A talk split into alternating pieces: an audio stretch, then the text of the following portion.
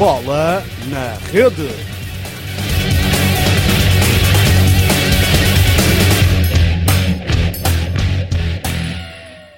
Olá, bem-vindos a mais um BNR Modalidades. Eu sou o Rodrigo Fernandes e hoje vamos falar sobre futsal. Comigo tenho o André Conde e o Duarte e vamos começar pela vitória do Sporting sobre o Benfica por 2 a 1 no passado sábado. Então, o Sporting ganhou por 2 a 1 com golos de Cavinati e Fortino. Para o Benfica marcou Rafael Hemni e com esta vitória o Sporting passa para a frente da classificação, apesar de ter neste momento os mesmos pontos que Benfica, mas com um jogo a menos. Podemos começar pelo Duarte. Analisa então esta vitória do Sporting e as suas consequências. Bom, antes de mais, eh, cumprimentar os nossos ouvintes, cumprimentar o André e o Rodrigo. Penso que foi um jogo, um jogo equilibrado. Uh, o Sporting começa, começa a vencer, é sempre importante nestes derbys. De verdade seja dito, ao primeiro lance é, é um, um ressalto que depois surge ali e dá, dá o gol do Sporting, tal como o primeiro gol do Benfica. Penso que foi um jogo que refletiu muito o equilíbrio que, existe entre as duas equipas. Apesar do Sporting ter eh, bastantes mais gols marcados e também ter a melhor defesa, a verdade é que, e mesmo tendo em linha de conta que o campeonato tem evoluído ao longo, ao longo dos últimos anos, o Sporting e o Benfica continuam a ter uma clara supremacia. Depois o segundo golo, em que o guarda-redes do Benfica parece-me ter ali algumas culpas. A bola é, é um grande passo de Marcão, sem dúvida, e, e a importância de ter um guarda-redes que joga com os pés no futsal de hoje em dia é, é muito importante o guarda-redes do Benfica ali pensa que aquela bola seria dele, mas depois uh, o avançado do Sporting a não, a, não, a não facilitar e a fazer o 2-1. Resultado que foi, foi igual ao da, da primeira volta, no entanto, o Sporting leva vantagem porque a diferença de golos é muito maior para o Sporting, ainda tem menos um jogo, de uh, destacar só ainda eh, que, que, o Sporting tem algumas deslocações difíceis, já a começar na próxima jornada frente ao Brunhosa fora de casa, o terceiro classificado, e depois também tem aqui que jogar fora com com o Olivais, em casa com o Belenense, aqui um ou outro jogo difícil, mas penso que ainda por cima tendo esta margem de erro de poder ceder pontos num dos jogos, eh, o Sporting conseguirá, e daí a importância deste derby, acabar em primeiro lugar. Só para terminar, deixa-me dar a nota, nos últimos 11 anos, apenas por duas vezes quem ganhou a fase regular não foi campeão. Porquê? Porque o equilíbrio é tão grande entre as duas equipas, sempre ou quase sempre Sporting e Benfica, que quem tem o privilégio de poder jogar em casa uh, o quinto jogo, o dito quinto jogo, e mesmo começar a jogar em casa os dois primeiros jogos é sempre importante, faz, acaba por marcar essa pequena diferença.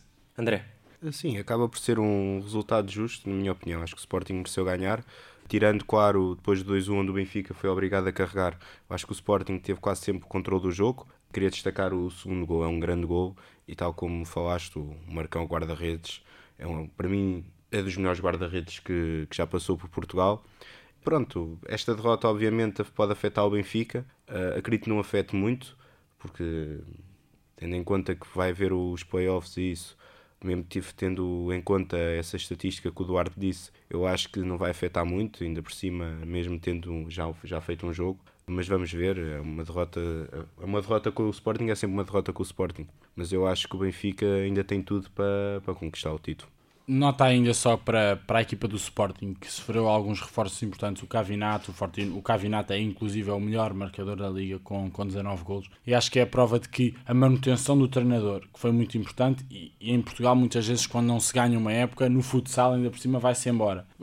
A direção do Sporting optou por manter num Dias e reforçou, mesmo com Merlin, Cavinato, Fortino, como disse. O próprio Diogo está muito melhor este ano do que o ano passado, já leva 18 golos, os mesmos que Alessandro Patias do, do Benfica. Portanto, dar mais qualidade ao treinador para trabalhar é muito importante porque o ano passado as pessoas esquecem muitas vezes o Sporting perdeu Divanay entre, entre outros jogadores e Del, por exemplo, um jogador já com muitos anos de casa penso que isso faz diferença tenho pena que esta, que esta aposta que o Sporting fez este ano não tivesse sido feito ao ano passado, porque o Sporting teve a oportunidade em casa de ganhar a UEFA Futsal Cup e, e quando se desinveste, o, os resultados foram os que se viram.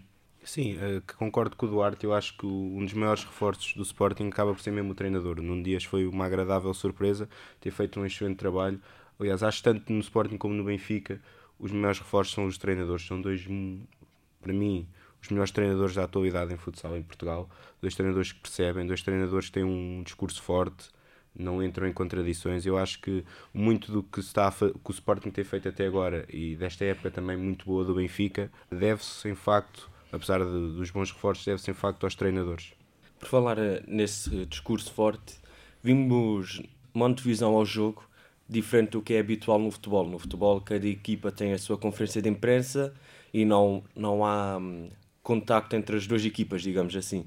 Enquanto que para esse jogo de futsal, a antevisão do jogo foi feita na RTP3, em que estavam os dois treinadores uh, diretamente frente a responder, a frente. frente a frente, a responderem às diversas perguntas.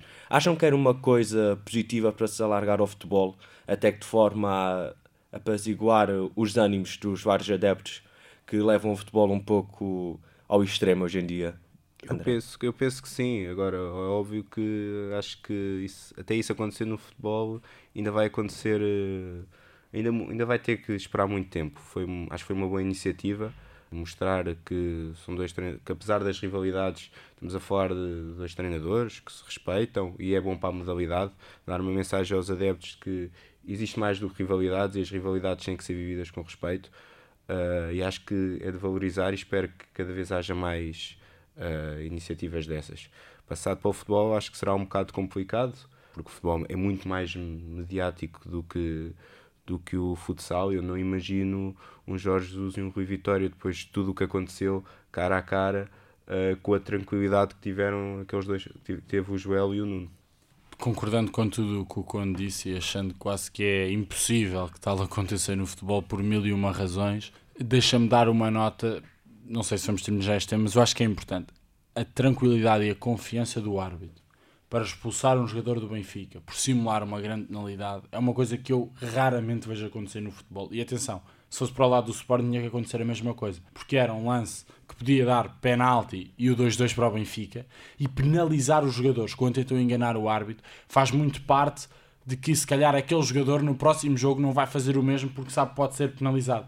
Eu acho que o árbitro ali demonstrou muita confiança, muita tranquilidade e sobretudo teve a vertente pedagógica, ou seja, os jovens estivessem a ver aquele lance, olha, aquele foi parvo porque simulou um penalti e o Benfica ficou com menos um e praticamente ali selou as possibilidades Sim. de ganhar o jogo. Eu acho que isso é importante e o futsal, nesse aspecto, é completamente diferente do futebol, como tu falavas, a conferência de imprensa conjunta. Eu acho que é muito importante que o futsal, onde as rivalidades não são tão evidentes, seja capaz de dar o exemplo para as outras modalidades, inclusive é para o futebol. Vamos então agora mudar para, para a seleção, que joga amanhã com a Sérvia na qualificação para o Mundial da Colômbia que é já este ano. Já tivemos o europeu no início do ano e no final vamos ter o Mundial na Colômbia. A lista de convocados de Jorge Brás para este jogo é a mesma que foi ao europeu de 2016, que vou relembrar agora os jogadores para caso haja alguma dúvida. Os convocados são Arnaldo, Cardinal, Ricardinho, Tiago Brito, Vitor Hugo, Bebé, Bruno Coelho, Fábio Cecílio, Joe, Fabinho, João Matos, Paulinho e Pedro Cari. Portanto, é uma convocatória que levantou algumas dúvidas no Euro 2016, mas que mesmo assim mantém. A vossa avaliação ao trabalho de Jorge Braz até agora, e em especial para esta convocatória, qual é? Tendo em conta que Portugal, no, neste recente europeu, perdeu por 3-1 com a Sérvia, o adversário. Começamos por ti, Duarte. Bom, eu relativamente a Jorge Braz e não pondo em causa a competência do mesmo, acho que já teve oportunidades mais do que suficientes. E tirando a questão dos resultados e porque pode-se perder contra uma Espanha, pode, quer dizer, são seleções muito fortes. Agora, eu olho para a seleção portuguesa e fazendo até aqui a comparação com a seleção de futebol, em que temos dois astros, no futebol o Cristiano Ronaldo, no futsal o Ricardinho. Só que o Ronaldo tem outro papel que o Ricardinho não tem na seleção de futsal. A seleção portuguesa joga para o Ricardinho e apenas para o Ricardinho. E não se pode querer ganhar a seleções como a Espanha, como a Itália, que são muito competentes coletivamente e aliam ao coletivo as individualidades. Não se pode colocar à frente o coletivo o individual, porque assim não se ganham títulos. Pode-se ganhar à Sérvia, eu acredito que Portugal vai eliminar a Sérvia, porque Portugal perdeu com a Sérvia num campeonato da Europa organizado pela mesma, num pavilhão cheio, em que o Ricardinho, inclusive, foi aplaudido por todo o pavilhão. Portanto, quer dizer, esse tipo de situações acho que foi um momento especial. E Portugal acaba por começar a perder o Euro quando perde com a Sérvia, porque depois apanha a Espanha. Mas o que eu queria aqui ressaltar é: é claro que o Ricardinho tem que ter um papel de destaque na seleção portuguesa, porque é o melhor do mundo, porque é um grande jogador. Viu-se o que ele fez lá. Mas o Ricardinho deve estar ao serviço da seleção e não é a seleção que deve estar ao serviço do Ricardinho. Eu gostava de destacar isso, até porque, relativamente à convocatória, são as escolhas do selecionador, tem sido muito criticado. Se ele ganhar o Mundial, coisa que eu duvido, mas se ele ganhar e for esta a convocatória, toda a gente vai aplaudir a convocatória. Agora, eu acho é que e fazendo lá está a comparação com o futebol, o Ronaldo é um grande jogador, mas o Fernando Santos sabe utilizar as suas qualidades individuais e sabe exponenciá-las, como é lógico, mas ao serviço da seleção. E não pondo aqui em causa o grande jogador que o Ricardinho é, e com certeza que, que nem ele quer isso, ou seja, não é ele que está, eh, não é a seleção que está ao serviço dele, nem é isso que ele quer, mas é o que está a acontecer. Isso é prejudicial para os interesses da seleção nacional, na minha opinião. É, sim, concordo com o Duarte. Eu acho que o tempo do, do Jorge Brás já passou e acredito que se Portugal voltar a falhar neste Mundial, não há mais nenhum caminho sem ser a saída de Jorge Brás. Essa, essa convocatória lá está, levantou muitas questões, começando logo pela baliza. Uh, muito se falou de, de como é que João Benedito não está na, na seleção. Eu acho que isso também não consigo perceber. Vamos ver. O discurso também de Jorge Brás cada vez é mais um discurso. Aliás, no jogo com a Espanha, palavras dele disse que os jogadores quiseram, mas não foi da melhor maneira, quase colocando a culpa nos jogadores, como se ele não tivesse culpa. O problema é que temos uma seleção como o Eduardo diz, e, e o próprio selecionador não sabe fazer mais do que jogar para o Ricardinho, para o Cardinal. A nossa seleção vive disso. Se calhar muitas vezes temos uma esperança que podemos fazer algo porque temos o Ricardinho, mas temos de nos lembrar que só o Ricardinho sozinho não chega. E se calhar muitas vezes as expectativas estão lá em cima por causa, só, por causa de termos o Ricardinho. Pois é óbvio, vamos jogar com equipas como a Espanha, como a Itália, como a Rússia, que fazem nós jogar de sapato, porque são equipas que, se for preciso, não têm nenhum Ricardinho, mas têm jogadores que estão acima da média da, do resto da seleção. E deixa-me dar-te só uma nota, é que não é só o Ricardinho, Portugal tem muitos bons valores, que são jogadores, ou seja, não são jogadores fora de série, mas são jogadores com uma capacidade já elevada, ou seja, podemos dizer, Jorge Brás não tem outra coisa se não fazer do que jogar para o Ricardinho. Não, ele tem outras soluções. Tem ele o Cardinal. Não, ele não sabe é trabalhar com essas tem soluções. Tem o Cari, tem o próprio Arnaldo que ainda joga, que é um, um valor. Tem, tem, vários jogadores. Relativamente só ao Benito, deixa-me dizer que acho que. Eu não sei se alguma coisa foi falada com o Benedito, porque se ele não foi convocado, acho que tem que haver uma palavra para uma pessoa, tal como o Gonçalo Alves, que foram, foram jogadores muito importantes no crescer da é modalidade. São referências eu acho que se tem que proteger essas referências. E se não está convocado, espero que tenha sido conversado com o Benedito, não quase autorizado a não convocatória dele, mas explicar ao jogador, porque é um jogador que mesmo no Sporting, não jogando, joga muito pouco, está lá a fazer balneário, é uma referência da modalidade e neste caso também dos adeptos do Sporting. Eu acho que esse papel é, é muito importante, até lá está, na proteção da, da modalidade. E portanto, eu acho que o jogo com a Sérvia, pronto, vai ser dois jogos equilibrados tá, perdemos o jogo com a Sérvia no Europeu também, tinha características especiais. Eu acredito que este jogo, estes dois jogos podemos ganhar, mas lá está. O nosso problema será sempre o selecionador tem qualidade, tem, tem material para fazer, mas não sabe o que fazer com aquele material todo, com a qualidade que tem. Portanto, não, acho que se falharmos do Mundial, não há outro caminho para Jorge Brás do que ser a, a saída. Portanto, já aqui falamos um bocado no jogo do Sporting que o segundo gol foi decisivo do Marcão agora voltamos a bater na em que os guarda-redes talvez não tenham sido a melhor escolha. O futsal hoje em dia é cada vez mais uma modalidade em que ter um grande guarda-redes é fundamental para ter um bom jogo à frente também. Um guarda-redes defende, mas organiza o jogo também. É esta a principal diferença de Portugal para uma seleção como a Espanha, a Itália ou mesmo o Cazaquistão. Basta pegarmos no exemplo do Cazaquistão que tu falaste. O Cazaquistão muitas vezes neste europeu jogava no 5 contra 4 com o próprio guarda-redes, ou seja, o guarda-redes avançava dentro do cumprimento das regras e fazia ali quase um 5 para 4. Porquê? Porque o treinador apercebe-se de que no coletivo o 4 contra 4 de campo é inferior às outras seleções e tem que procurar outras coisas que possam superar isso mesmo. Eu acho que passa por aí. Acho que a questão não é nós de guarda-redes, até, até estamos bem servidos, até temos bastante. O André Souza, o Bebé, temos vários.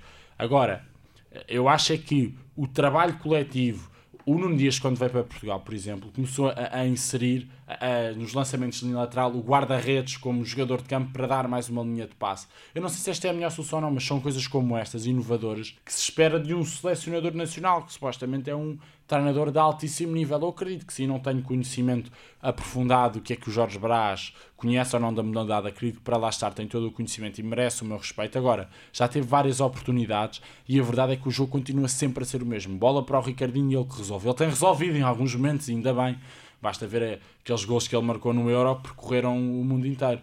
Agora, é preciso, é como o Rodrigo diz, os guarda-redes têm um papel de destaque, pode passar por aí, pode passar até quer dizer, o, Cardinal não jogou os jogos da fase de grupos e depois foi jogar nos quartos de final completamente sem ritmo, quase teve muito tempo parado.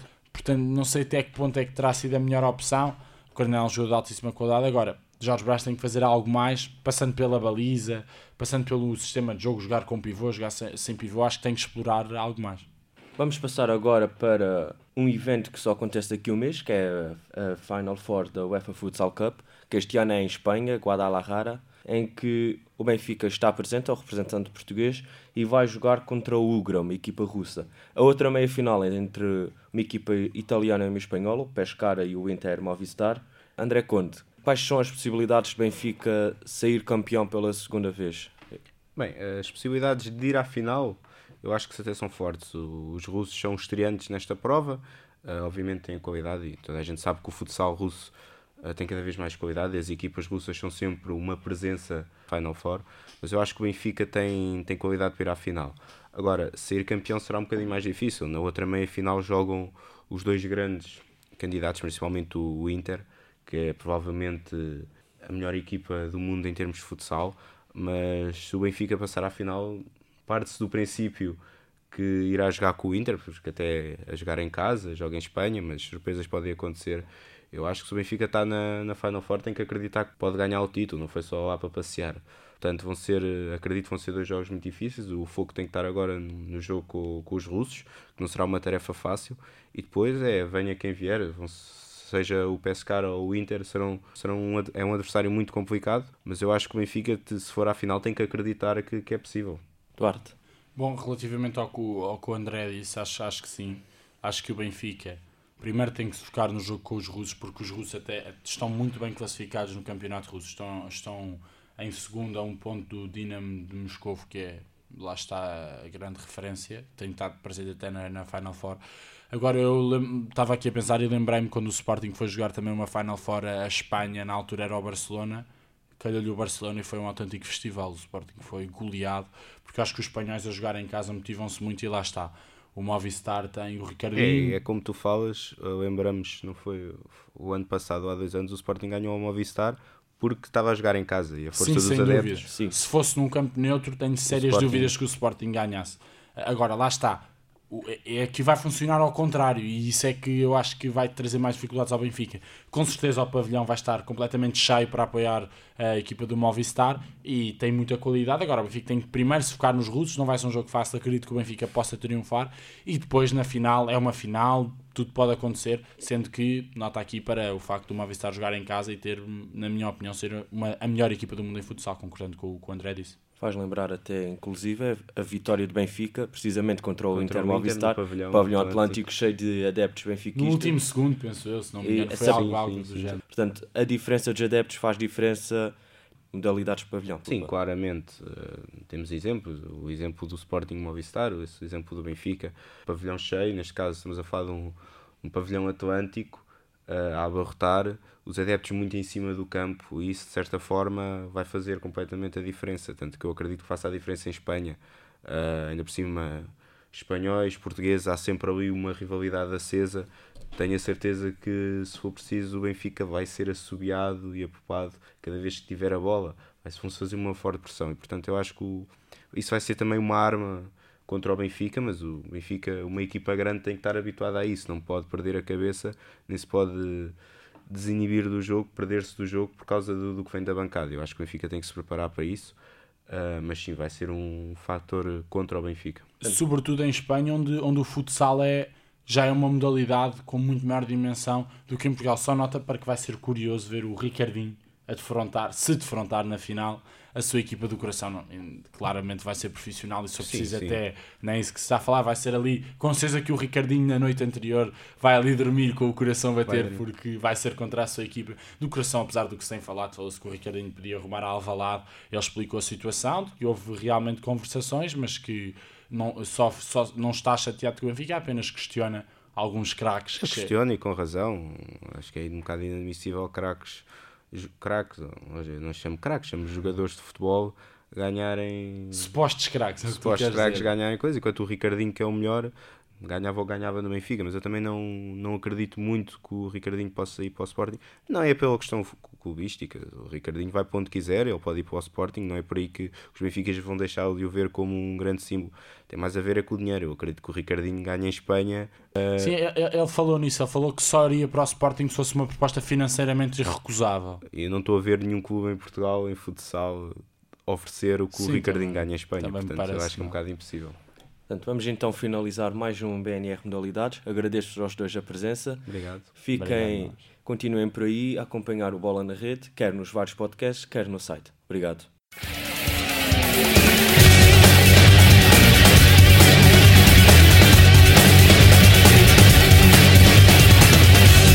Bola na Rede.